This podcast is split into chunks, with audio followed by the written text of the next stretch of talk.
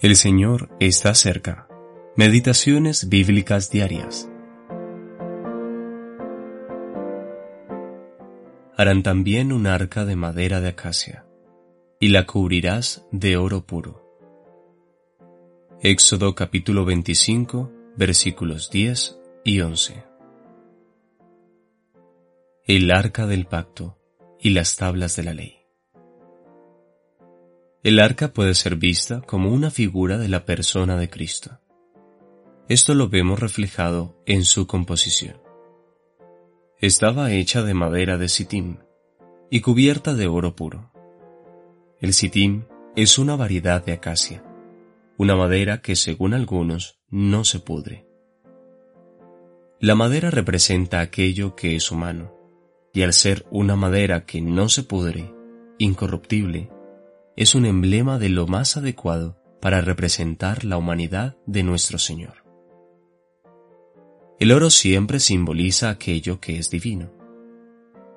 La estructura del arca, por lo tanto, representa la unión de las dos naturalezas en la persona de Cristo. Él es verdaderamente Dios y verdaderamente hombre. De manera que Jesús es Dios y hombre, Dios manifestado en carne. Juan capítulo 1, versículos 1 al 14. En este aspecto, lo que el arca contenía también es muy significativo. Y pondrás en el arca el testimonio que yo te daré. Versículo 16. Las dos tablas de piedra, las cuales tenían escritos los diez mandamientos, fueron depositadas en el arca y es por ello que con frecuencia se hace referencia a ella como el arca del pacto, números capítulo 10 versículo 33, pues contenía la ley sobre la que se basaba el pacto. Pero esto apunta a Cristo de una forma maravillosa. Hablando en el Espíritu, en el Salmo 40 él dijo, He aquí vengo, en el rollo del libro está escrito de mí, el hacer tu voluntad, Dios mío, me ha agradado, y tu ley está en medio de mi corazón. Salmo 40, versículos 7 al 8. El testimonio dentro del arca, por lo tanto, simboliza a la ley de Dios en el corazón de Cristo.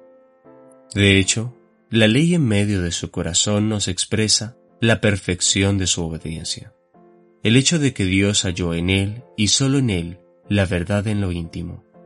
Salmo 51, versículo 6. Esta fue una total y completa respuesta a todos los requerimientos de su santidad, de manera que Dios podía descansar con perfecta complacencia en el Señor Jesús. Al contemplarlo haciendo siempre lo que le agradaba, él pudo expresar el placer de su corazón en estas palabras. Este es mi Hijo amado, en quien tengo complacencia. Mateo capítulo 3, versículo 17.